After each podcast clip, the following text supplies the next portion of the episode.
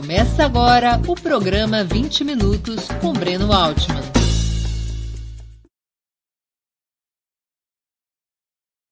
Bom dia. Hoje é 21 de novembro de 2022. Estamos dando início a mais uma edição do programa 20 Minutos. O noticiário das últimas semanas tem um sujeito principal.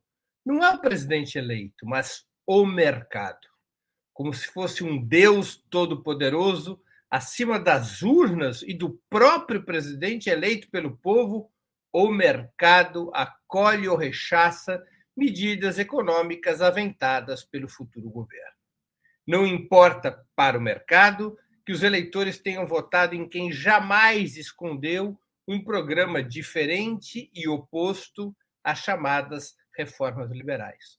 O mercado não tem nada a ver com democracia, afinal, mas com interesses materiais, de classe, que supostamente deveriam prevalecer em qualquer governo. O mercado não quer saber do resultado eleitoral. É uma espécie de bolsonarismo gourmet.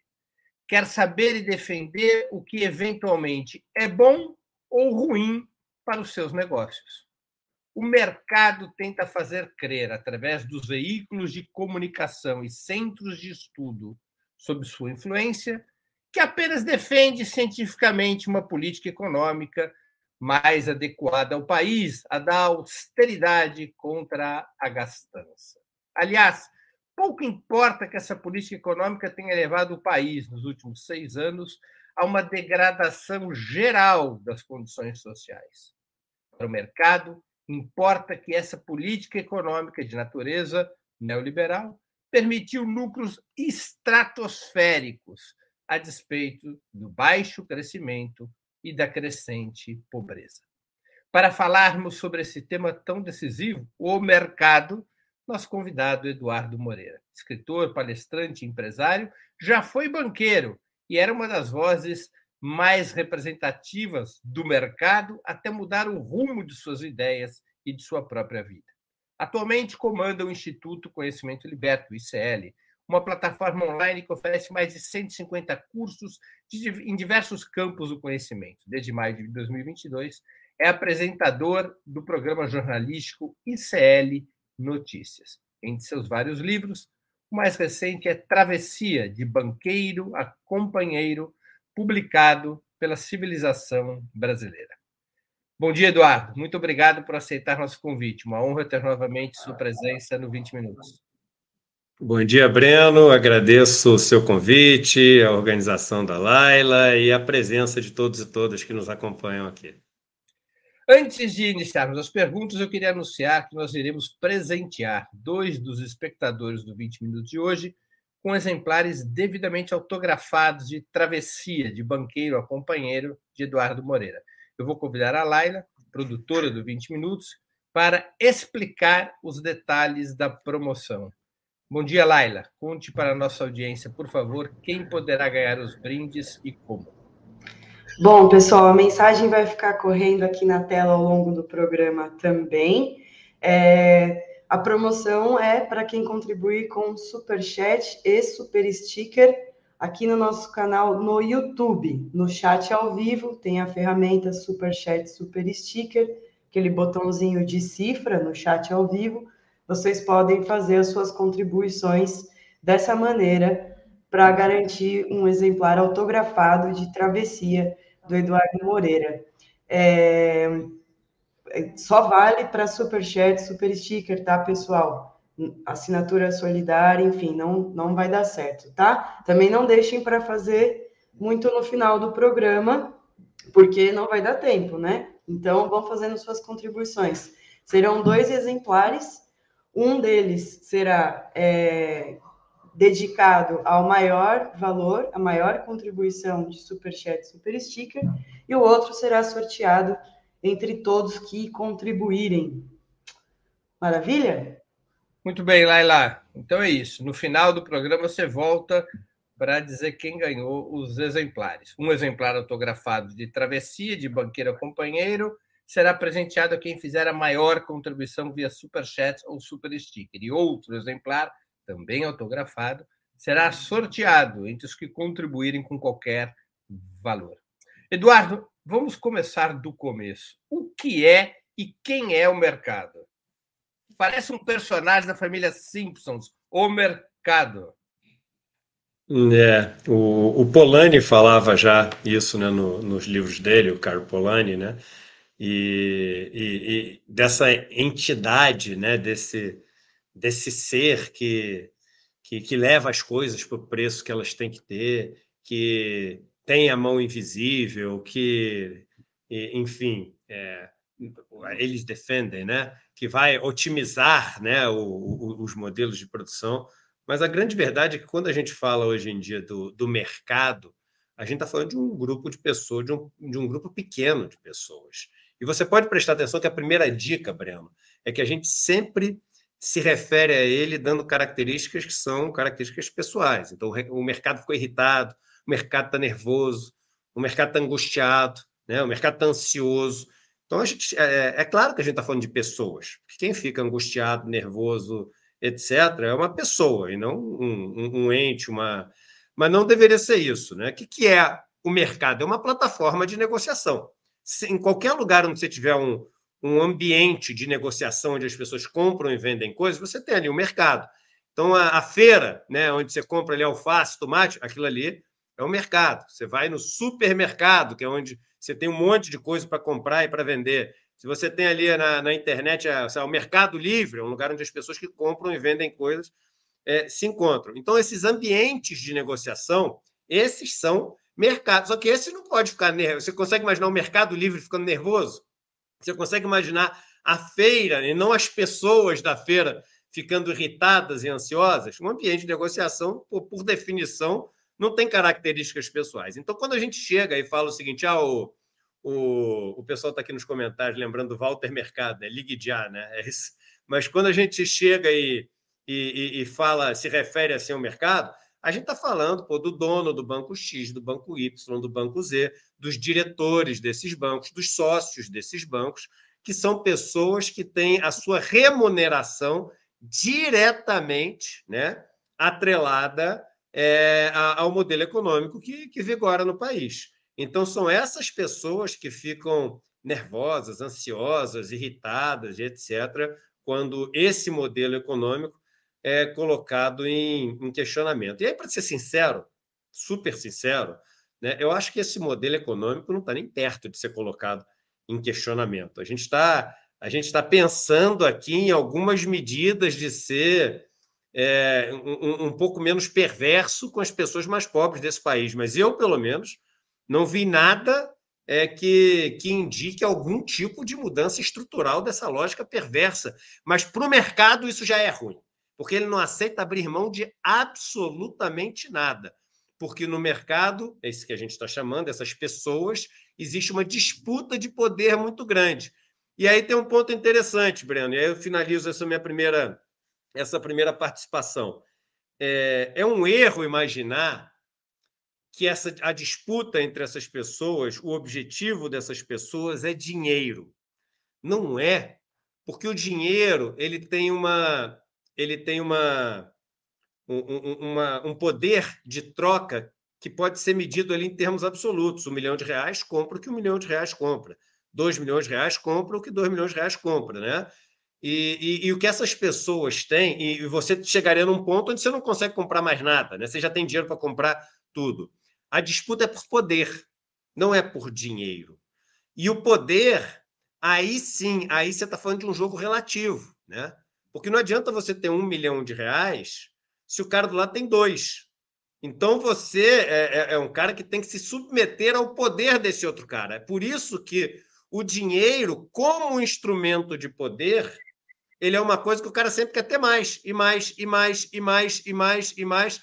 E quando você entra nesse jogo é, ameaçando esse poder, e distribuindo poder. Por isso que o que mais dá medo nas pessoas não é distribuir renda e distribuir riqueza.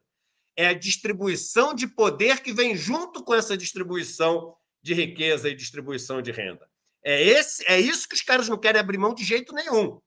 Então, é, enfim, é, eu acho que é, é isso que deixa o mercado tão irritadinho, né?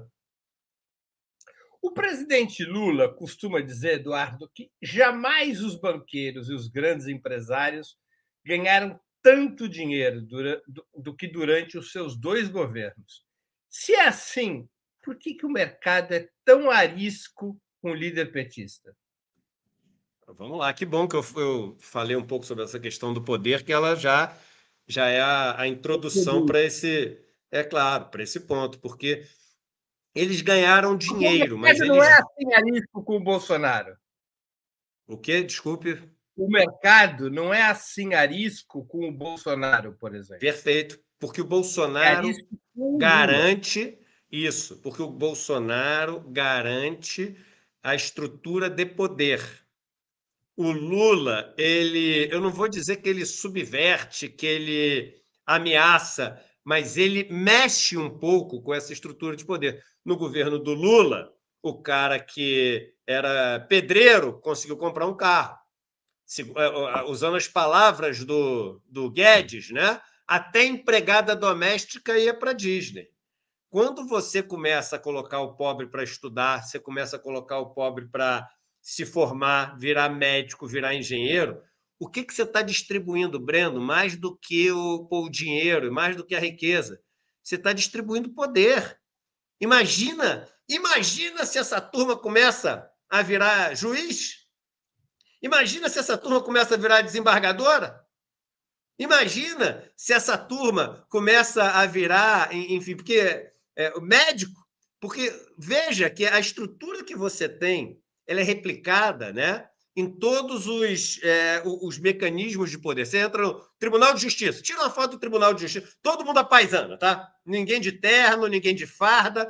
Tira uma foto do, do, do, do topo ali, Tribunal de Justiça, os generais que mais mandam no país, é, os ministros no Brasil, o, os homens mais ricos do Brasil. Você não vai saber, se tiver todo mundo apaisando, você não vai saber qual foto é de qual. O poder no Brasil ele é distribuído para esse grupo muito pequeno em todas as esferas. E o Bolsonaro ele é a garantia da manutenção deste poder. O Lula ele fazia com que essas pessoas, principalmente as ligadas ao mundo dos negócios ali, que elas estivessem ganhando cada vez mais dinheiro, mas, mas são pessoas que começaram a ver o, o, o poder, a distância social né, delas é, ali em xeque, em risco. E isso incomoda muito. A gente subestima o quanto se incomoda. Eu costumo, eu costumo falar o seguinte: aqui no Brasil, podemos trazer até isso em outra proporção ali para a classe média. O cara prefere ganhar é, 8 mil reais por mês e ter uma empregada doméstica entendeu? Que ele ainda diz o seguinte: eu tenho, ou seja, não sei se você já percebeu isso. O cara fala assim: você tem uma empregada doméstica? Já percebeu que é assim que fala? Né? Assim, eu, é você tem é empregada doméstica? É uma propriedade. Aí o outro fala assim: eu tenho, a sua dorme, né? Não é assim? A sua dorme, ou seja, a sua está à disposição o tempo inteiro.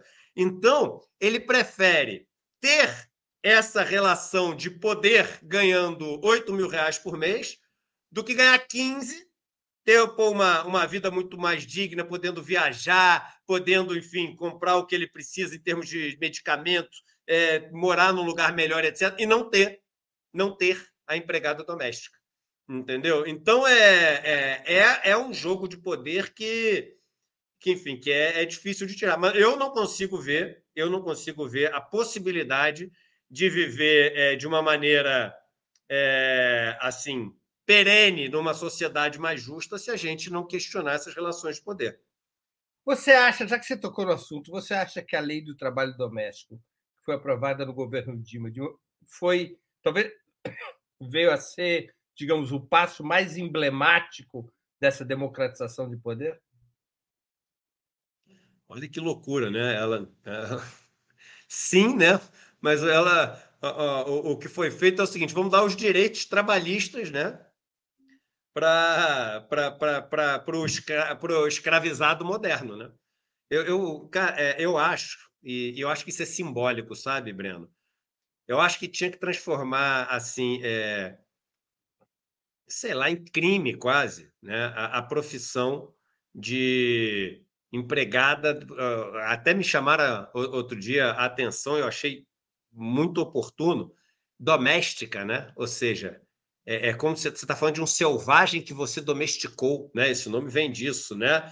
É, e você tem hoje no Brasil, em várias, em vários, enfim, várias é, casas, mulheres, que é uma, uma, uma profissão é, quase que é, exclusivamente feminina, que dormem em depósitos ali, muitos não têm nem um, um, uma janela, de e estão à disposição do, da patroa né, de seis da manhã às onze da noite, porque serve o café da manhã, tem que estar com pão quentinho na mesa, e depois de servir o jantar, tem que lavar tudo e deixar a cozinha toda arrumada, de segunda a domingo.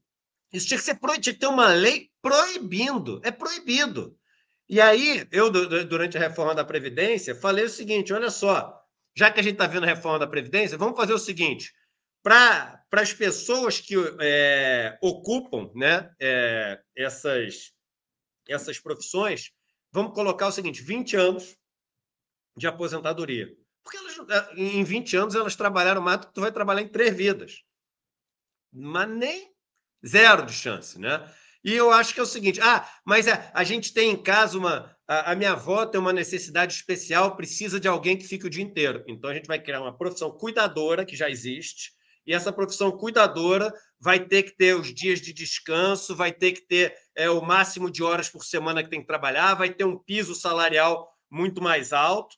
Entendeu? Agora, se a gente aceita poder ainda, hoje, 2022, uma profissão onde uma pessoa fica à disposição de uma família é, 18 horas por dia, entendeu? Todos os dias de semana, ganhando um salário mínimo, dormindo num, num, num, num cubículo ali sem janela, aí é o seguinte, meu irmão, tudo, tudo, é, tudo é papo furado.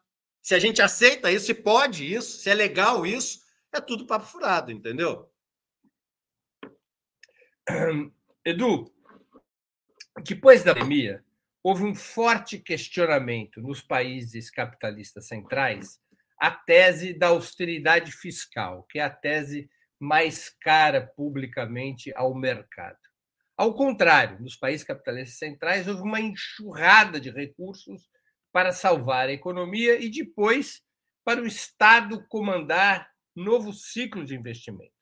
Isso acontece inclusive nos Estados Unidos. Até os Estados Unidos embarcaram nessa onda. Por que o mercado brasileiro continua tão aferrado à velha e fracassada tese que o desenvolvimento somente poderia vir da combinação entre rigor fiscal e abertura de negócios para o capital privado, que viria desempenhar o capital privado o papel de locomotiva da economia nacional. Por que o mercado brasileiro é tão atrasado em relação aos seus congêneres nos Estados Unidos e na Europa a esse respeito, a respeito da austeridade fiscal? É, no Brasil, a gente tem uma, uma, um dogma, né? E, e, a gente é um dos únicos países do mundo que, que adotou isso como um dogma, que é a questão do superávit primário. Né? E o que é o superávit primário? É o seguinte: é, o, o resultado tem que ser positivo entre o que eu ganho e o que eu gasto, só que, na verdade, positivo antes de pagar os juros da dívida. Né? Então, o, o que, que você está. Qual a mensagem que você está passando com isso? A mensagem que você está passando com isso é o seguinte: olha só, tem uma coisa que é mais importante do que tudo na nossa sociedade, que é servir ao capital financeiro. Né? Essa é, é a prioridade número um. essa é a regra de ouro, a verdadeira regra de é, ouro. É essa, essa, é, essa é a regra de ouro. O que é uma maluquice, Breno, porque veja que eu falei de servir ao capital financeiro, porque não é nem uma questão de você falar, ah, mas, Eduardo, se o cara deve, ele tem que pagar. Né? O que muita gente fala. Pô, você está você tá falando o quê? Para ele não pagar? Você está o quê? Defendendo a moratória? Então vamos lá. Deixa eu só te fazer uma pergunta, Breno. Você sabia que no Brasil existem é, milhões de pessoas, milhões de pessoas, que são pessoas que cumpriram todos os requisitos para se aposentar, entraram com pedido, foi concedido o pedido de aposentadoria, mas ainda não começaram a receber? Você sabia que no Brasil existem é, agora na, é, teve a, aquela o pacote eleitoral, né, para comprar voto, mas o tempo inteiro milhões de pessoas que cumprem todos os requisitos para receber os programas é, de transferência de renda, como Bolsa Família, por exemplo, e não recebem? Você sabia que existem vários outros programas do governo que atrasam sempre os seus pagamentos? Aí eu te pergunto, mas vem cá, não é o Estado? Não é o Estado que não está pagando? Não é o Estado que está atrasando? Não é o Estado que está é, em, em moratória, né? Só que qual a diferença, cara? A diferença é que se você dever dinheiro e não pagar para pobre, para quem é, ali é, que recebe o BPC, que vive uma, em condição de vulnerabilidade, para é, pessoa que tem algum tipo de deficiência, para idoso, etc., ninguém está nem aí, meu irmão. O problema não é o Estado não pagar. O problema é o Estado não pagar a Faria Lima. Quer ver outra ideia? É claro que a gente está falando aqui tudo no campo conceitual, né? Claro. Mas a ideia é a seguinte: vamos fazer o seguinte, vamos fazer uma regra que é o seguinte: chama cross default. Cross default é um, um, um mecanismo que você tem no mercado para todo mundo que empresta dinheiro para alguém é, saber que não, não vai ser colocado para o final da fila. Então funciona da seguinte maneira: olha, se deixar de pagar um, nenhum dos outros pode receber. Porque aí não coloca ninguém na frente da fila de ninguém. Por isso que é cross, ou seja, cruzado, e default quer dizer inadimplência. A inadimplência é cruzada. Deixou de pagar um, não vai pagar nenhum dos outros. Aí eu brinco eu, eu, eu falo assim, num, num, tom de provocação, o seguinte: assim, vamos fazer um cross default da dívida brasileira. Enquanto tiver aposentado para receber na fila e Bolsa Família para receber na fila, não pode pagar ninguém da Faria Lima. Por quê? Porque é o mesmo Estado devendo. Se, se tivesse que ter alguma prioridade na fila, me parece que a prioridade deveria ser primeiro pagar os mais pobres, que precisam mais, primeiro pagar os idosos, primeiro pegar as, pagar as pessoas do BPC, para depois pagar os caras da Faria Lima, que não é um dinheiro vai fazer os caras morrerem de fome. Mas não. E você sabe por que, que eles fazem isso, Breno? Eu te explico por que, que eles fazem isso. Sabe qual é a, a, a penalidade do governo se ele não pagar a aposentadoria, se ele não pagar o Bolsa Família, se ele é, atrasar nesses pagamentos, ele tem que atuar, na melhor das hipóteses, ele tem que atualizar pela inflação. No entanto, no entanto, o que, que acontece? Quanto que custa para o governo levantar dinheiro, ou seja, captar dinheiro no mercado? Se você for pegar a inflação como comparação, você vai pegar os títulos ali do Tesouro Direto IPCA mais, é inflação mais 6% ao ano. Se ele deixa de pagar o cara, ele está se financiando, porque ele não está gastando esse dinheiro, ele está se financiando a inflação. Se ele tem que captar dinheiro no mercado para pagar, ele vai lá e paga. É, é, ele tem que se financiar a inflação mais 6% ao ano. É mais barato não pagar para o pobre, entendeu? E deixar o negócio lá. Dane-se se tem gente morrendo, dane-se se tem gente passando fome. Porque o capitalismo olha o Excel. Ele olha planilha, a planilha de Excel e vê: tem dinheiro para cortar? Tem dinheiro para economizar? Enfim, é isso que eles fazem, né? Agora, a tese que é chamada de neoliberalismo, ela parte de uma de um, do seguinte modelo: se você facilitar a vida para o capital, privatizações, desregulamentações, superávit primário, todo o pacote de facilidades, o capital vem, investe e o país se desenvolve. Essa é a ideia que veio vigorando no Brasil nos anos 90 e voltou a vigorar com muita potência depois de 2016. O mercado acredita mesmo nessa tese ou isso é uma conversa para boi dormir? Não acredita. Acredita até porque é super sedutora, né? Porque qual que é a, qual que é a historinha? Eu tenho, eu tenho um livro meu chamado Economia do Desejo, a farsa da tese neoliberal. E, e o cara chega e diz o seguinte: olha só, vamos fazer o seguinte. Pô, a gente tem que fazer. Porque olha como o capitalismo é brilhante, eles dizem. Estou só falando isso, porque senão depois editam um, trechinho quando eu falo isso, fica parecendo que eu estou defendendo isso, né? Mas olha como o, o, o capitalismo é brilhante. As pessoas pagam mais por aquilo que é mais útil para elas. Então, você vai fazer o seguinte: vamos estimular o lucro, quando a gente estimular o lucro, as empresas vão pegar e alocar os recursos dela para produzir aquilo que é mais útil às pessoas, que é onde elas vão pagar mais e elas vão ter mais lucro. Quando elas fazem isso, isso vai atrair o quê? Competição. Mais pessoas vão querer fazer aquilo para poder lucrar também. Quando isso atrai competição, vai começar a ter disputa pela mão de obra e pela matéria-prima que precisa para fazer aquilo. Então você vai começar a pagar mais pela mão de obra, mais pela matéria-prima, o lucro que ficava com o dono começa a se espalhar para baixo, começa a gotejar, a economia de gotejamento, o famoso trickle down economics. E aí quando essa margem de lucro diminui muito e um outro negócio que tem é, que era o segundo que mais trazia utilidade, ele vai passar a ser mais atrativo os recursos começam a se mover para lá. Com isso, você consegue alocar os recursos da melhor maneira, servindo é, as pessoas da melhor maneira e distribuindo meritocraticamente para todo mundo é, os recursos que tem numa sociedade. Vai dizer que isso não é, não é sedutor? Se você disser que isso não é sedutor, é, assim, é, é sedutor. O problema é que tem um milhão de falácias nessa história. E aí ele ainda fala o seguinte: e para garantir que isso aconteça, você tem que tirar o Estado dessa história. Então, o Estado tem que ser mínimo, e a única coisa que o Estado tem que fazer é, ser, é ter o monopólio da força para poder aplicar a lei e garantir que essa competição é, aconteça. Então, essa é, é, a teoria neoliberal, que é extremamente sedutora. Esse aí, Economia do Desejo, a face da tese neoliberal. Prefácio do Beluso e orelha do Frei Beto, do querido amigo Beto. Só que qual o problema? Vamos lá, vários problemas. Primeiro problema é o seguinte: eu parti de um princípio que as pessoas pagam mais por aquilo que tem mais utilidade. Será que é isso? E o que a gente está chamando de utilidade? Porque isso aqui, ó, uma garrafa d'água aqui, sem querer fazer propaganda da garrafa d'água, deve custar um real. Quanto que custa um litro de cocaína, por exemplo? Será que qual dos dois traz mais utilidade? Então, por isso que chama-se economia do desejo. O sistema capitalista é um sistema que cria desejos e o que as pessoas passam a chamar de utilidade é, na verdade, desejo.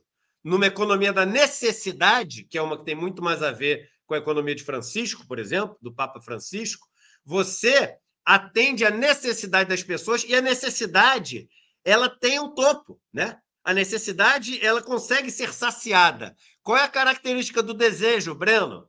Você pode pegar todos os livros sagrados de dois mil anos, três mil anos, cinco mil anos, seis mil anos. O, o desejo, por definição, ele é insaciável. E por isso que vale a pena você confundir desejo com utilidade. Porque ao colocar desejo como utilidade, você cria uma economia do insaciável. Você cria uma economia que pega e faz fluir os recursos do que menos tem para os que mais tem. Segunda coisa, no primeiro momento que, no nosso modelo, o cara ganha muito dinheiro, ele cria um monte de barreira de entrada. Ele é o cara que se elege politicamente e começa a criar um monte de dificuldade para outras pessoas poderem competir. Me fala uma economia de mercado onde você acaba não migrando para monopólios. Você quer ver um exemplo bom? A internet. A internet começa sem presença de Estado nenhum, sem lei nenhuma. Por quê? Porque não deu tempo. O negócio surgiu muito rápido, uma tecnologia disruptiva que surge sem a lei poder acompanhar. Agora você me diz se o, o, o ambiente de negócios na internet não migrou só para monopólio. Ou para oligopólio. É, é, ou monopólio ou oligopólio. E o problema é que esses monopólios eles viram também é o que eles chamam de é, monopsônios e oligopsônios, né? Ou seja, o que é um monopsônio? Um monopólio é você é o único cara que vende o negócio. Mas monopsônio é o seguinte: você é o único cara que compra as matérias-primas e contrata também. É a Ambev, por exemplo. A Ambev, ela chega e fala o seguinte: olha, ela se orgulha de se financiar em cima do fornecedor pequenininho dela ela chega para o fornecedor pequenininho e fala o seguinte: olha, eu vou comprar de você, sei lá, esse, é, é, é, essa, essa peça que eu tenho que botar na minha máquina, ou esse, esse produto né, agrícola, etc., para poder fazer cerveja. Eu vou comprar essas coisas, mas eu só vou te pagar em três meses. Aí o cara fala assim, cara, mas pelo amor de Deus, se você pagar em três meses, vai me espremer, vai pegar todo o meu lucro para você. Eu falo, tá bom, qual o outro que você tem para vender? Você depende de mim? Então, isso é um monopsônio. A pessoa que trabalha lá chega e fala assim: mas vem cá, cara, eu, eu, o seu lucro não para de subir. Todo ano o seu lucro só sobe. E, e, e, e o meu salário continua igual. Eu estou perdendo para a inflação. Aí o cara fala: tá bom, então vai procurar outro emprego. Eu sou o único que atua nesse negócio. Eu te fiz ficar super especializado cumprindo essa tarefa para minha empresa. Então você não tem outro lugar para trabalhar. Então, é, é, o, o problema desse, desse sistema é que você vai formando oligopólios e monopólios, que são oligopsônios e monopsônios, que dominam não só é, essa relação com o cliente, mas também com os fornecedores, que passa a ter um poder político gigantesco e cria mais ainda barreiras de entradas. E aí você fala: caraca, Eduardo, você me, você, você me trouxe para pensar uma coisa que eu nunca tinha parado para pensar. Então, o, o melhor ambiente de competição, mesmo no capitalismo, é com presença do Estado? É claro que é. É claro que é. Dentro do capitalismo, veja que hoje eu sou um, um, um socialista convicto, tá? Sou mesmo. Mas, dentro do capitalismo, o, o, o, o ambiente mais competitivo que existe é um ambiente onde o Estado direciona essa competição e garante as condições mínimas dessa competição. Entendeu? Então, é, enfim. Mas por isso que eles também não querem Estado, porque eles sabem que com o Estado tem menos competição, é, com, com o Estado tem mais competição e não menos competição. É, no Brasil, você acha que um dos desses monopólios mais relevantes é o monopólio financeiro? Porque nós temos aí. É, é, um, é um, isso. Um oligopólio nesse caso, né? Mas você tem ali três, quatro bancos que tem quase 90% dos ativos no Brasil. O, a dívida pública, olha que e olha como a informação faz diferença. É, acho você, eu, né, todo mundo que está aqui assistindo, é, a gente poderia comprar o título público diretamente através do Tesouro Direto. Você precisa de uma corretora, etc. Mas você só abre a conta ali, em várias, esse negócio não tem nem custo, e você poderia comprar ali o título é, que é é, linkado à inflação, você pode comprar o título que vai ser pré-fixado, pós-fixado, que é atrelado à taxa Selic, etc. Ou você pode deixar o dinheiro no banco, o banco te vende um monte de sopa de letrinha, e no final das contas, onde é que vai parar esse dinheiro? No próprio título do governo. E é claro, você vai receber menos que o título do governo paga, porque o, o banco fica com essa diferença. Você sabe quanto da dívida pública está na mão dos bancos é, através, seja dos fundos de previdência, dos fundos de investimento, da tesouraria deles diretamente ou dos investidores estrangeiros que têm conta nos bancos? 85%. Sabe quanto que as pessoas compram diretamente? 1,8% do estoque da dívida pública. Ou seja, os bancos têm na mão uma procuração que nós damos para eles para poder chantagear o Estado, com dinheiro nosso. Eu, eu, faço uma comparação que é como se fosse um, um edifício onde esse edifício é, é, é, tem vários moradores e esses moradores dão uma procuração para um dos moradores. O cara tem um apartamento, mas tem a procuração para falar em nome de 51% dos moradores do prédio. Ele pode ser um ditador. Então, a, a gente vive, nesse sentido, a ditadura do mercado financeiro. Porque o mercado financeiro ele pressiona para colocar quem ele quiser como ministro. Você quer ver um absurdo da semana passada? e, e eu não vi tanta indignação como eu acho que deveria ter, quando o Mantega ele pediu para sair para não causar mais problema. E a turma do mercado comemorou assim, é, é um negócio meio selvagem, como se tivesse jogado carne de, entendeu? Carne de, de para acalmar as feras.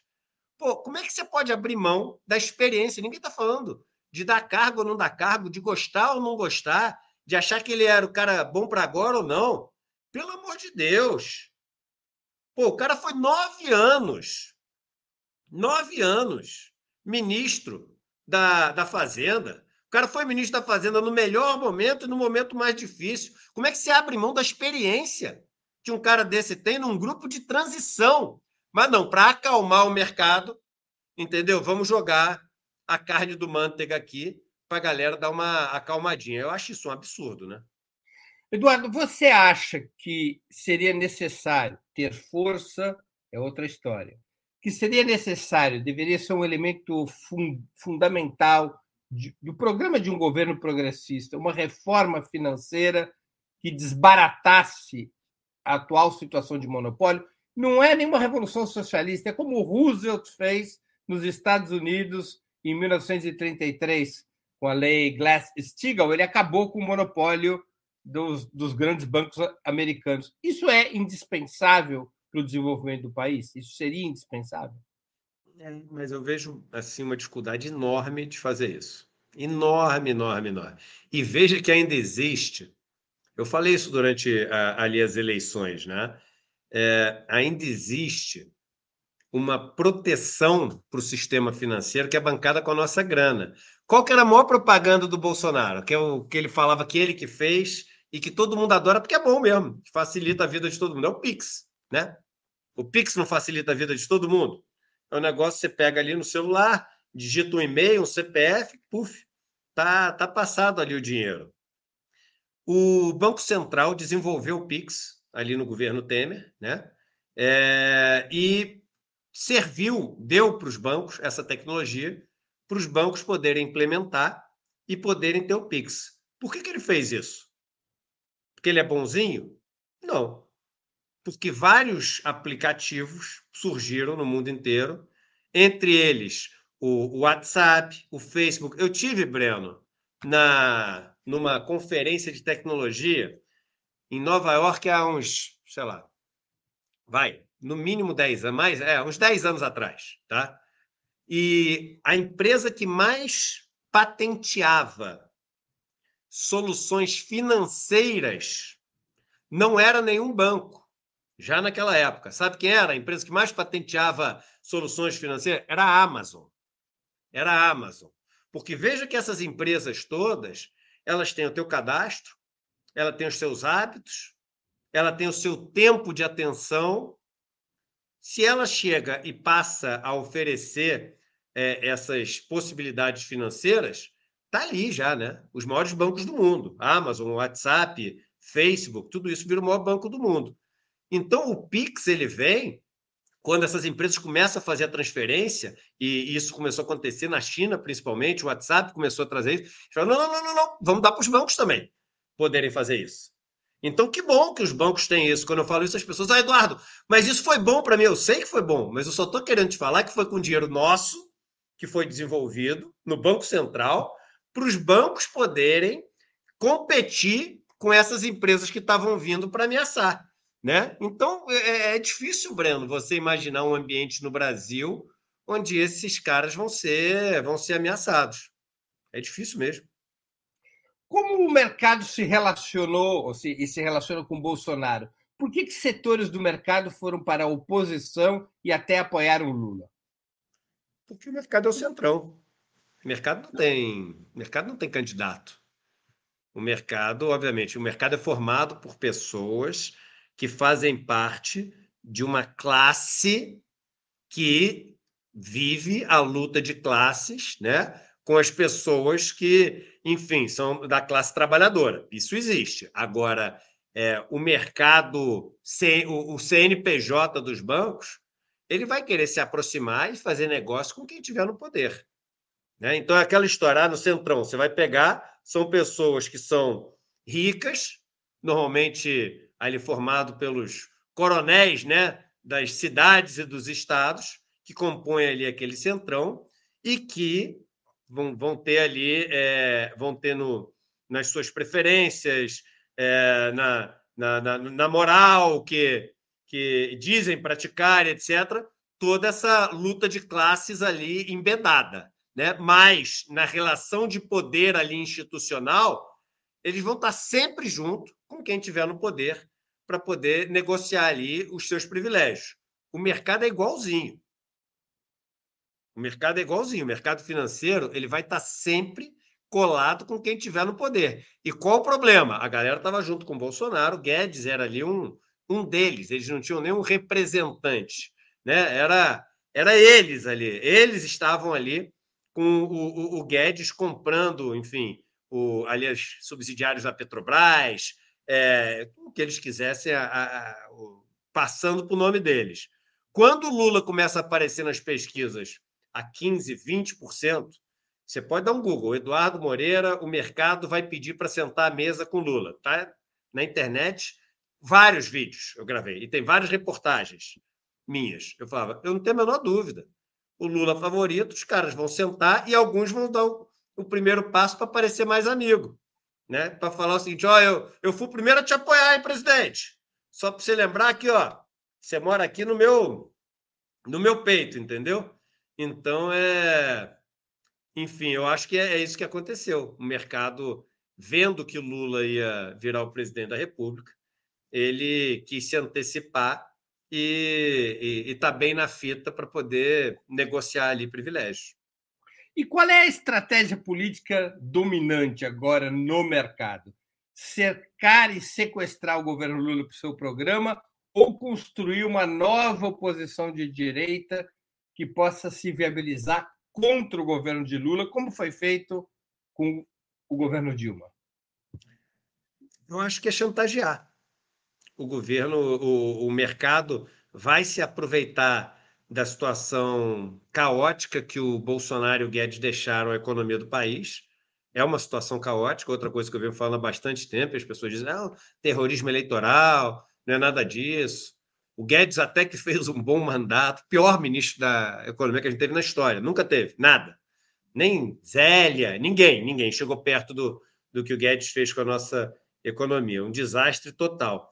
E, e aí o mercado sabe né, disso, o mercado sabe que tem ali esses 85% da dívida pública na mão, né, o mercado sabe que ele comanda a, a pauta do noticiário, isso é importante também, Breno, que a gente não falou, a notícia que sai na Globo News, a notícia que sai na, na Band, no SBT, é a notícia que o, esse tal mercado escolhe.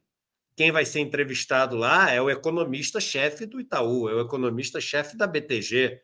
Então o mercado usa isso tudo. Quem que. Pô, é, é até a equipe de transição, aí eles anunciaram o André Lara Rezende, o Pércio Arida, o Guilherme Melo e o Nelson Barbosa todos os jornais aparecia a foto do Pércio e do André Lara Rezende e ignoravam solenemente o Guilherme e o Nelson Barbosa.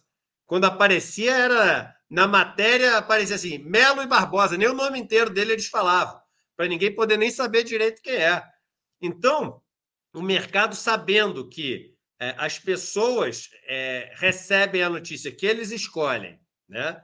E que é, eles também têm o, o poder de opinar e decidir sobre a maior parte do dinheiro que financia a dívida pública, ele vai pegar esse caos financeiro, que o Brasil, esse caos econômico que o Brasil está e usar para chantagear. E o que, que é o chantagear? É isso aí.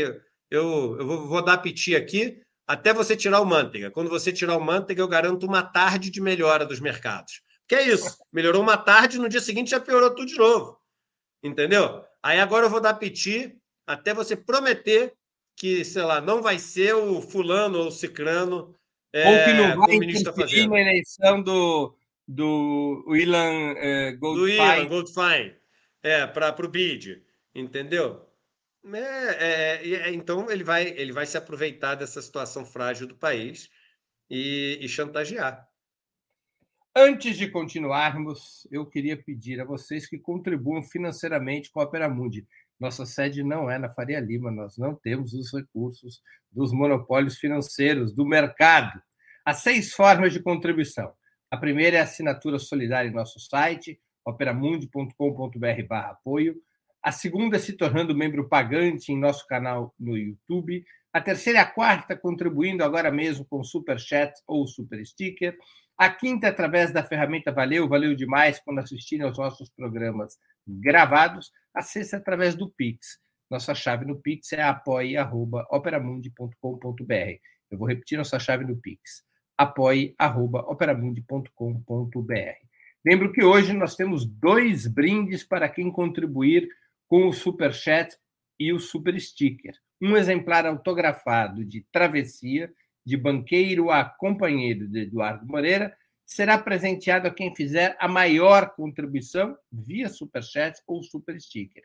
Outro exemplar, também autografado, será sorteado entre os que contribuírem com qualquer valor. Portanto, façam a sua contribuição, além de ajudarem o Opera Mundi a se fortalecer como um jornalismo que coloca a verdade acima de tudo, também estarão concorrendo a essa obra indispensável e personalíssima de Eduardo Moreira.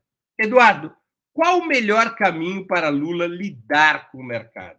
Seria possível um pacto programático ou o presidente terá que colocar os instrumentos do Estado para diminuir o poder econômico e político do mercado?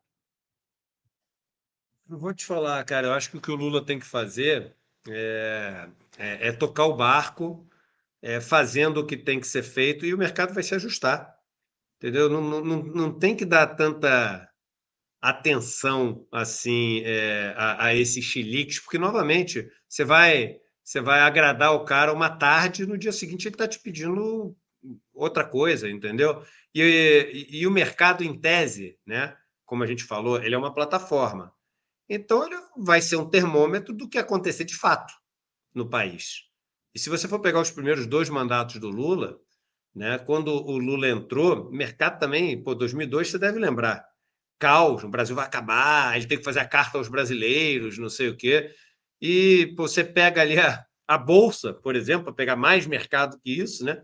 A Bolsa brasileira teve a maior alta das últimas décadas ali no primeiro e segundo mandato Lula. Quando você pega do, do ponto mais baixo ao ponto mais alto, ela em dólar chegou a subir 17 vezes.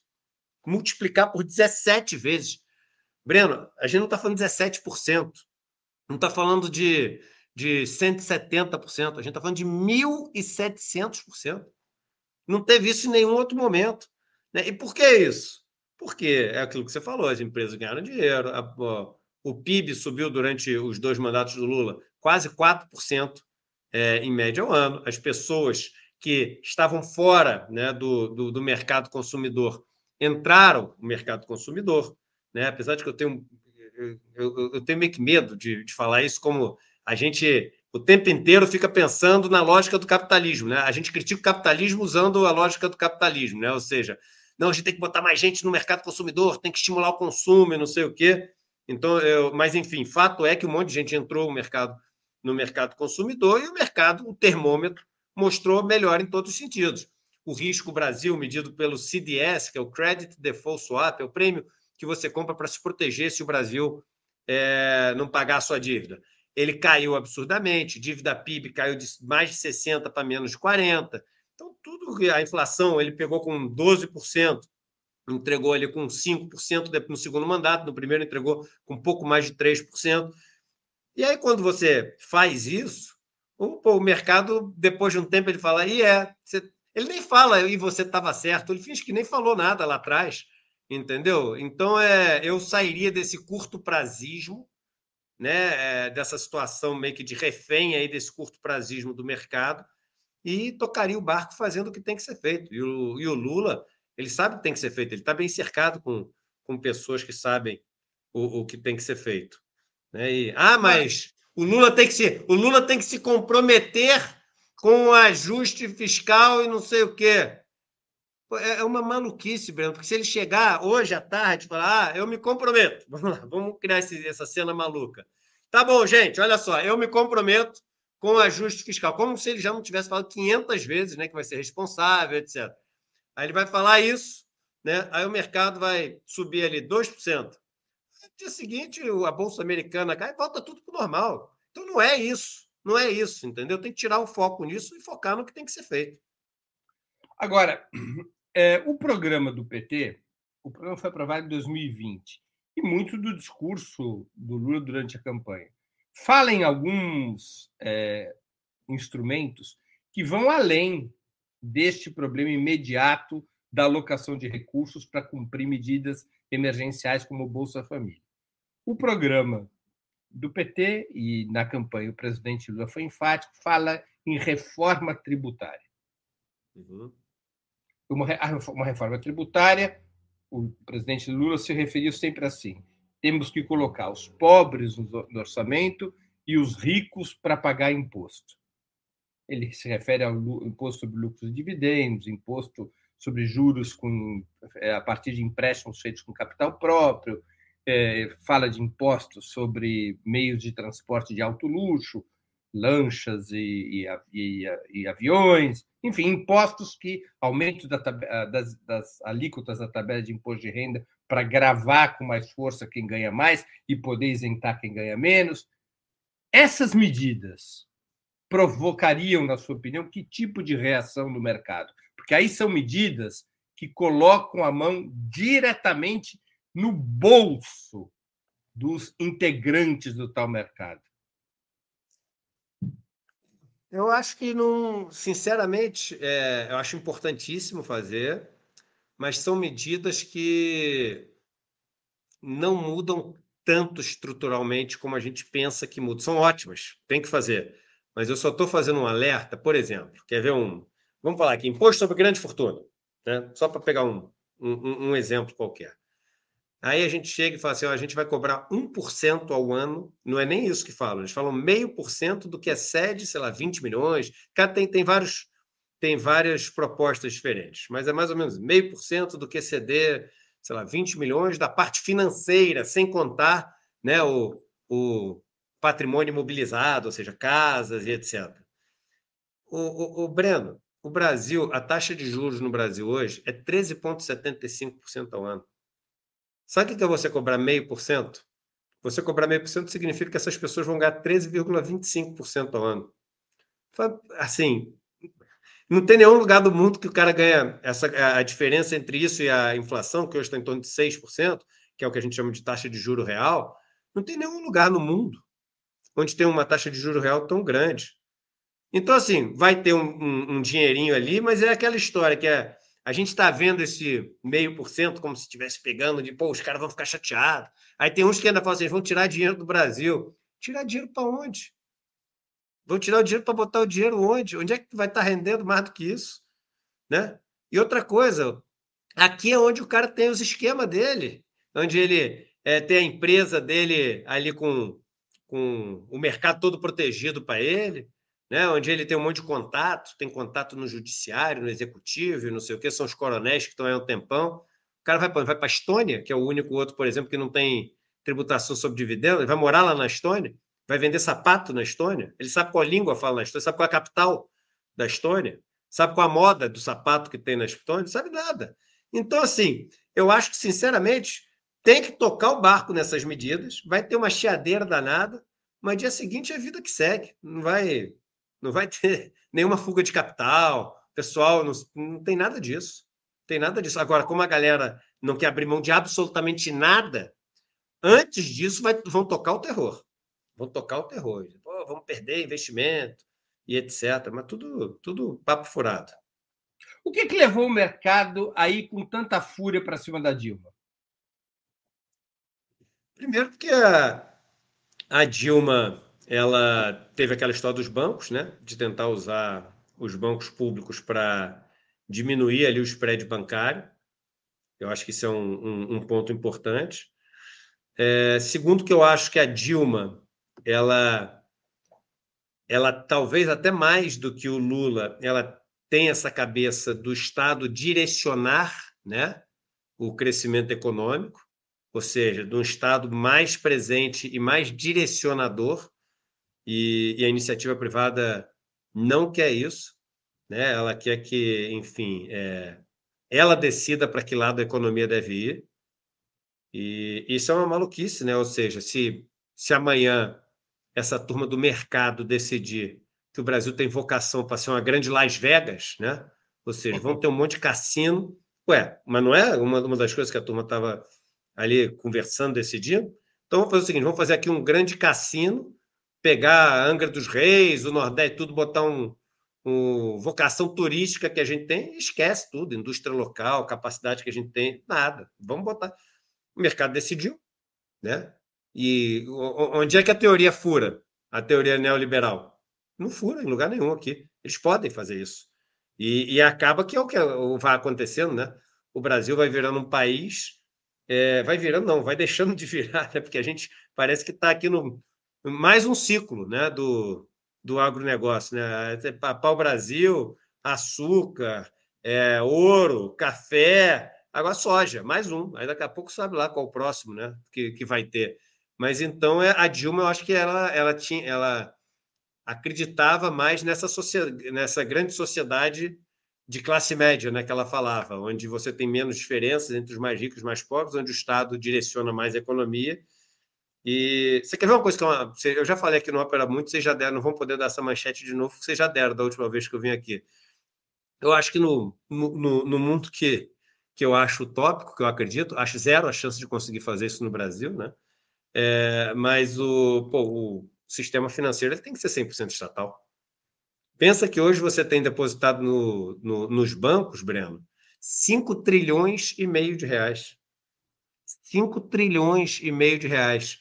E, só que quem decide para onde vai emprestar esse dinheiro? Quem decide quais atividades vai financiar? Quem decide quais empresas que vão receber esse dinheiro? São os donos dos bancos. Imagina a gente que está nessa, nessa mesquinharia de orçamento público de 10 bi para cá e 10 bi para lá. Imagina você tem 5 trilhões de reais onde você pode direcionar. Né? Você tem um trilhão de reais que você pode direcionar. Né? Mas, enfim. Edu, tem aqui dois espectadores nossos que fizeram perguntas e contribuíram com o Superchat. Vou te repassar essas perguntas. A primeira é do Bruno Machado. Eduardo, o Brasil deveria adotar medidas de controle de fluxo de capitais para reduzir o poder da chantagem dos mercados sobre o real? Não, não precisa fluxo de capitais. A gente tem hoje em dia 350 bilhões de dólares em reservas. No limite, agora com o Lula entrando, você está tendo é, dinheiro entrando de estrangeiro né? ou seja, o, o investidor estrangeiro querendo entrar no Brasil. A dívida externa do Brasil é menor do que o quanto a gente tem de reserva, ou seja, você não consegue fazer um ataque especulativo ao Brasil depois dessa quantidade de reserva. E se você põe o controle de fluxo de capitais, aí você dificulta ainda mais né, é, é, essas pessoas a entrar hoje em dia, porque você está criando um obstáculo onde não precisa. Né? Então, é, não, não, não, vejo sentido nenhum em criar um. Talvez a pergunta pelo. Deveria ter um controle de fluxo de capitais para a turma que manda dinheiro para paraíso fiscal. Isso deveria. Isso deveria. Eu acho que deveria ter uma, uma legislação muito mais severa é, e que controlasse e taxasse né, esse dinheiro que tenta fugir para o para os paraísos fiscais. Mas é difícil, né? O ministro da Economia tem 10 milhões de dólares lá, como é que você pode esperar alguma coisa nesse sentido, né?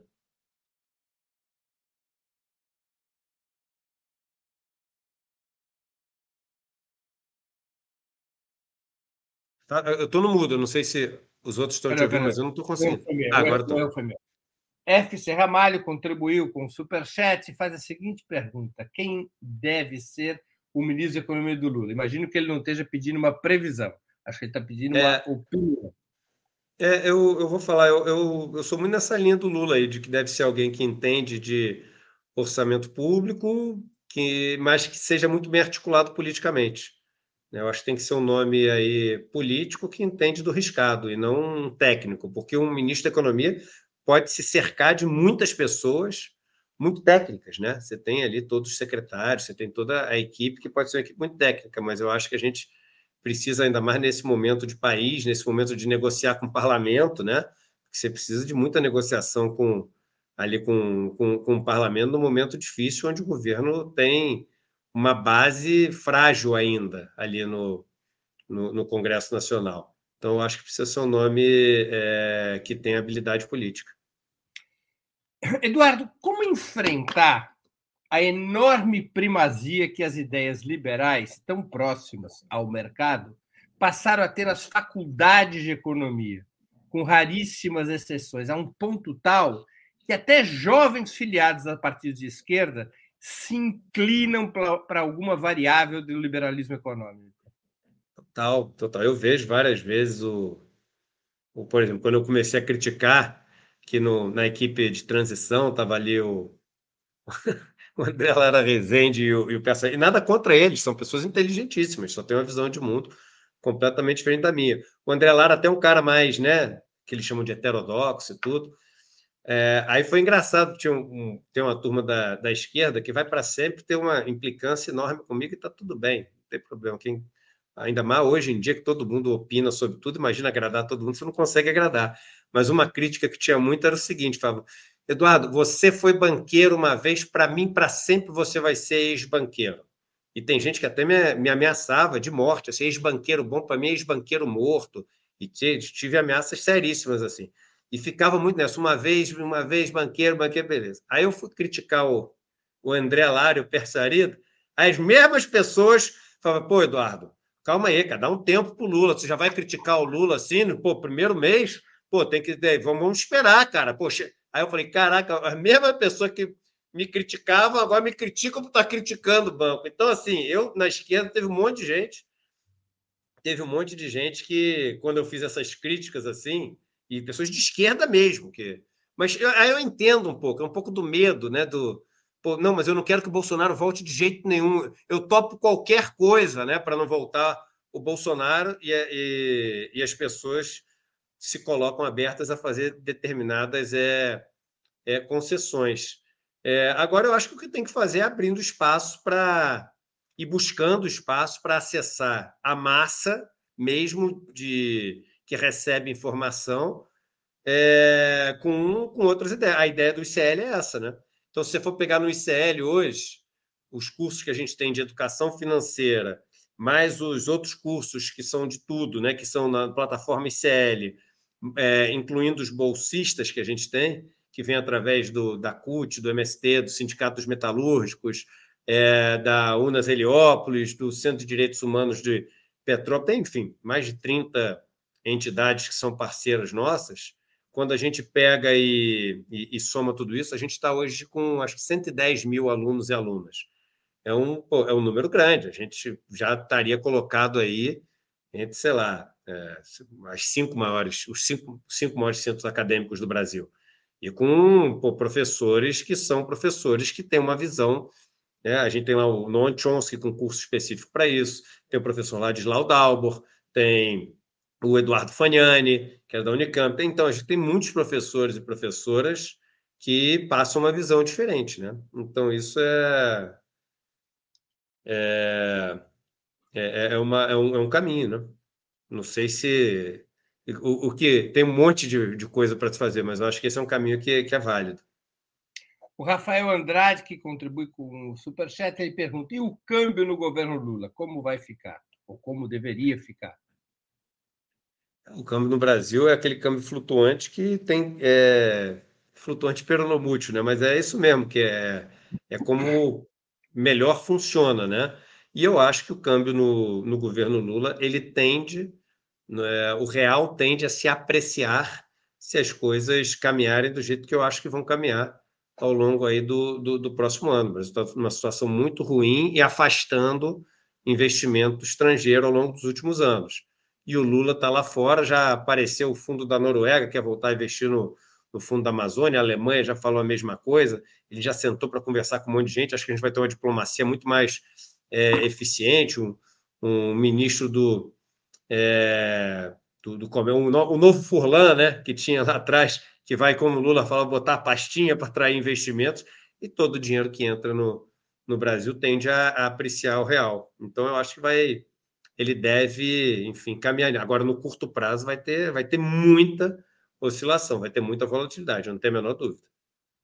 Agora, Eduardo, na sua opinião, como tirar o país desse, desse atual modelo com vários traços neocoloniais que desindustrializou o Brasil e que faz com que o Brasil cada vez mais seja um exportador de matéria-prima e de produtos agrícolas? Quem poderia comandar e em que direção um novo ciclo de industrialização? Olha, Breno, essa é uma, essa é uma questão é, que, que merece todo um papo sobre isso, né? É porque a indústria mudou para caramba também. Né? A gente tem. Primeiro, que hoje em dia o setor de serviços é disparado o setor mais importante na economia mundial. Né? Então, você tem, no Brasil, você tem quase três quartos da economia vem do setor de, de serviços. E a indústria, ela é uma indústria onde é, o, o, o hardware e o software são atualizados o tempo inteiro numa velocidade muito rápida. E ou você tem que ter capacidade de comprar isso, né, de, de, de fora, e isso é, uma, é, é, um ativo que é negociado em dólar. Então, aquela história de ah, vamos deixar o dólar é, valorizar em relação ao real, né? deixa o real desvalorizar, porque a gente vai vender mais sapato lá fora. Não adianta se sua máquina de que faz sapato é uma máquina antiga, enquanto tua máquina faz um sapato e a outra faz dez sapatos, não adianta você achar que seu sapato vai ficar mais barato, né? E, e, e, outra maneira de você fazer isso é com muito investimento em pesquisa e desenvolvimento, né? Na, nas faculdades, no, nos programas que você tem. E a gente está em todo errado nesse sentido. Né? Então, acho que a gente tem que voltar a investir nas, nas universidades, em, em ciência, em tecnologia. É, eu acho que no Brasil a gente tem que é, ver quais, é, quais setores a gente tem vocação para ser é, competitivo e aqueles que a gente não tem vocação, a gente subsidiar porque são importantes para as dinâmicas locais econômicas que os lugares têm. Tem vezes você não precisa ter um setor super competitivo, mas ele precisa ser subsidiado, porque aquele setor, mesmo não sendo competitivo com o resto do mundo, é o que vai ajudar a preservar a cultura, as tradições daquele lugar, é, o, o, o meio ambiente naquele lugar. Então, é ter, é ter essa visão mais, mais apurada, né? E, e, entender que a indústria ela, ela mudou muito, né? Qual é a sua opinião sobre a ideia do professor Beluso de criar uma superestatal de energia que levasse à fusão entre a Petrobras e a Eletrobras, tanto para realizar a, trans, a transição energética, quanto para impulsionar um novo processo de industrialização? Me parece uma, uma ideia que faz sentido, mas eu nunca me debrucei sobre o assunto a ponto de ter uma opinião mais mais firme, mais até mais qualificada, né? Mas me parece que faz sentido, sim. A, Eletrobras e a Petrobras estarem. A Eletrobras tem que tomar de volta, né? Mas, enfim, faz sentido. Deixa eu te fazer uma outra, uma outra questão mais pessoal da sua trajetória. Você é um caso raro de rompimento com o mercado e com os interesses do mercado. O que, que mudou na, no teu pensamento econômico? Você não se situa mais no campo do liberalismo. Qual é o seu campo de pensamento econômico? Belo, vamos lá. É, primeiro que eu acho que é no gerúndio, né? Você vai mudando, né? É, não, não, tem muito lance de você vai dormir de um jeito e, e, e acorda de outro. Eu acho que hoje eu consigo me, me reconhecer é, como um cara que tem impregnado ali né, todos os vícios capitalistas, né, e que tenho como é, adversário não só é, esse sistema que eu resolvi, enfim, lutar contra da forma como ele está colocado, mas eu mesmo, né? Então, é, eu me vejo como um, um, um adversário no sentido da, da classe que eu represento, dos preconceitos que eu tenho, é, da forma como eu tendo a estruturar meu pensamento e meus negócios. Então, eu, é, é, eu, eu, tenho isso, né, esse lance de, de prestar muito mais atenção no, no Eduardo, personagem moldado ali ao longo de 40 anos, que não muda do, da noite para o dia, né? Não, eu não tive um momento Buda debaixo da figueira que tudo passou a fazer sentido. Então, eu acho que isso é uma, é uma grande mudança que fez. Eu passo a me observar como um adversário também. Entendeu? Qual é a tua referência de pensamento econômico? Qual, é, qual era e qual passou a ser? Em termos de teoria econômica? Em termos de teoria econômica?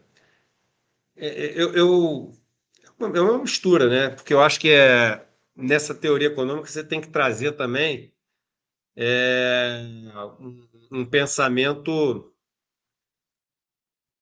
social, né? É, filosófico também. É, e no meu caso tem até um lance, eu gosto da questão da espiritualidade, né? Enfim. Então eu gosto muito, por exemplo, de pensadores que eu que eu gosto muito do Polanyi, que eu falei aqui, do Karl Polanyi, eu gosto muito do Eric Fromm, né? é, o, o, Chomsky, mas aí é, é mais para um, um anarco-sindicalismo, assim, né? E, e é uma coisa que conceitualmente faz muito sentido, né? Eu, até por causa do lado da espiritualidade, eu não consigo é, aceitar muito conceitualmente uma sociedade onde alguém tenha direito de tutelar a vida do outro, né? Eu acho que as pessoas não deveriam ter tutores assim, né?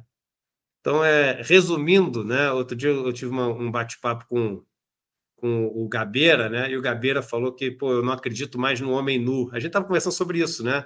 De várias coisas que ele deixou de, de acreditar. Eu talvez ainda acredite, entendeu? Mas assim, conceitualmente, né? Filosoficamente. Quando você se diz socialista agora, isso significa que você, de origem liberal, passou a ter uma outra relação com o marxismo ou o seu socialismo nada tem a ver com o marxismo? O Breno, eu conheço pouco do marxismo, tá? Eu conheço assim, já li o Manifesto Comunista, já li e não li inteiro, mas já li um pedaço do Capital, é, e e eu, eu enfim, a, a melhor leitura que existe do capitalismo, né, foi feita por Marx, na minha opinião. Né? Até tem pessoas que falam, ah, eu não leio Marx porque eu sou capitalista. Eu falo, lê, você vai entender de um jeito que você nunca entendeu, né? É, mas eu, mas a minha a, a, minha conversa com o socialismo, né, ela vai mais é, nessa linha do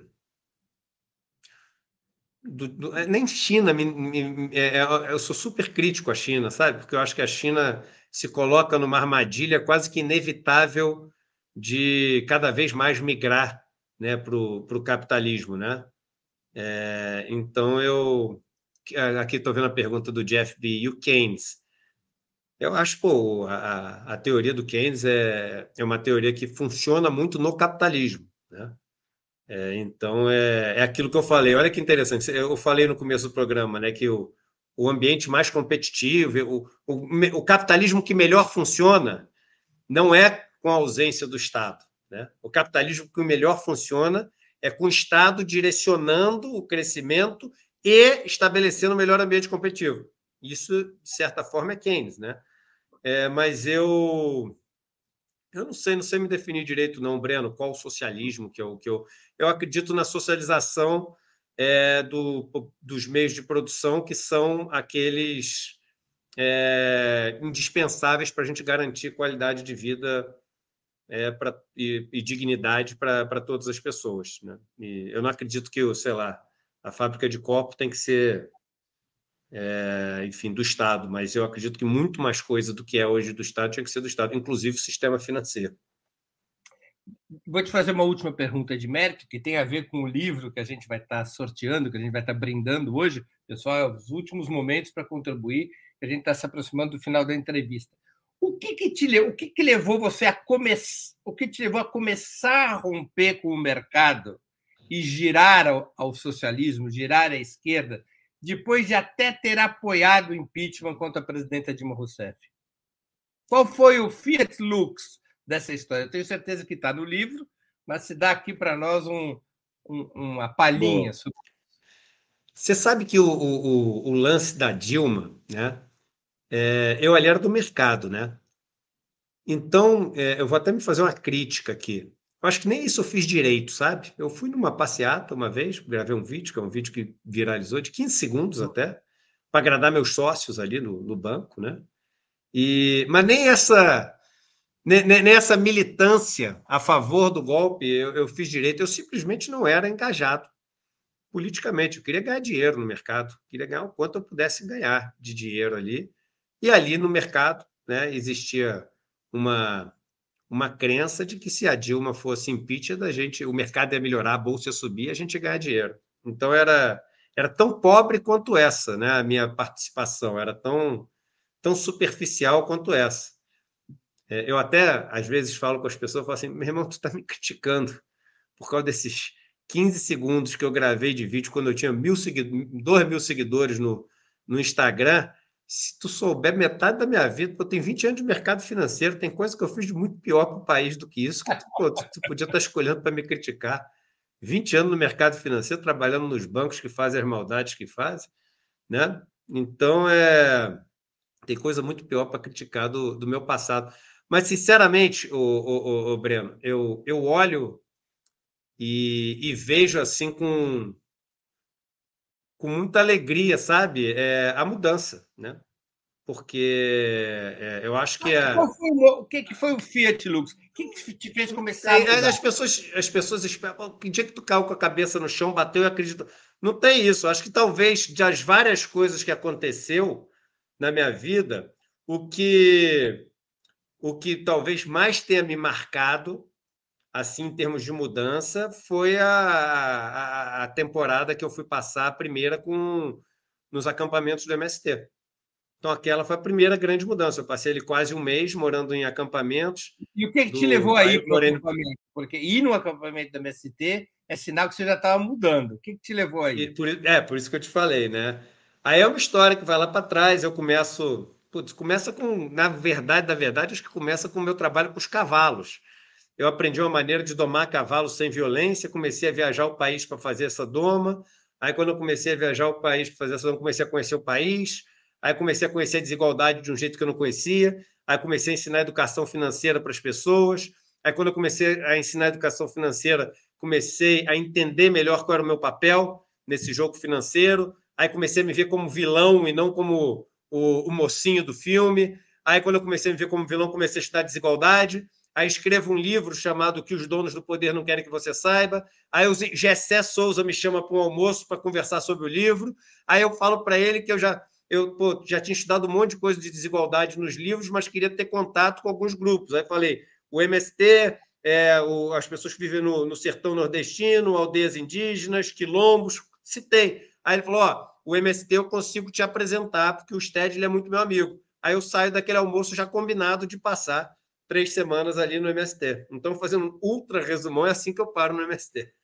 Muito bem. Façam as contribuições Super Chat, Super Chique, concorram ao livro Travessia, que essa, essa história fascinante é muito melhor explicada. Eduardo, nós estamos chegando ao fim da nossa conversa. Eu queria fazer duas perguntas que eu sempre faço aos nossos convidados e convidadas antes das despedidas. É, a primeira, qual livro você gostaria de sugerir aos nossos espectadores? A segunda, qual filme ou série poderia indicar a quem nos acompanha? Eu vou indicar esse livro do Eric Fromm chamado The Sane Society, a Sociedade Sã é um livro antigo, mas é muito bom. É muito bom. E eu gosto muito do Eric Fromm, porque ele vai para esse lado. É, ele é um, um, um socialista, mas é, ele é um psicólogo, né? Então, os livros dele fazem tudo isso conversar. E eu gosto disso, sabe? Dessa, enfim, dessa, dessa conversa entre a filosofia, a psicanálise, a, por exemplo, a economia do desejo. A gente está falando ali de. Pô, não dá para falar sobre isso sem falar de, é, da, da, do, da, da, parte psicológica, né? E, enfim, e filme, eu vou indicar esse que está passando, 1985, do Darim. Eu acho que é um, um filme bem legal para assistir, que eu acho que atinge muita gente, assim, sabe? Então, é, é um, filme argentino, é, é, e, e, ele também é pipoca, né? Que é bom, às vezes, ter um, esses filmes ah. não serem. Não é tudo que, que precisa ser. Eu tenho, eu tenho é... brincado, eu tenho brincado em algumas entrevistas, porque outros é, convidados e convidadas têm recomendado esse filme, que se fosse feita uma tradução honesta para o Brasil, o título devia ser Ai, que inveja, né? É, é verdade, é verdade. Queria. É, a, wanna, a wannabe argentina, né? A wannabe argentina, esse seria o título. E vem cá, Copa do Mundo. Cara, não estou acompanhando quase nada desse negócio, cara. Eu peguei uma implicância aí, tem que tirar essa implicância. Peguei implicância com a camisa da CBF, peguei implicância com o Neymar, peguei, peguei implicância com tudo.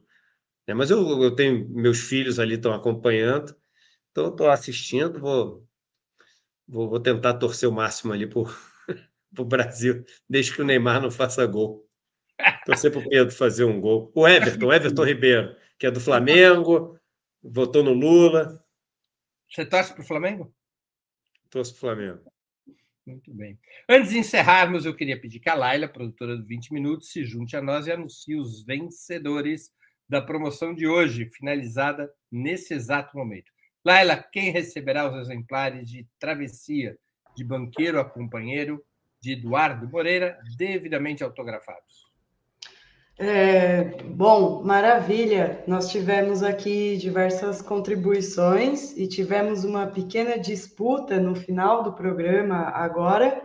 E quem levou um exemplar já garantiu o seu é, pelas, pela maior contribuição foi o Guilherme Loriato.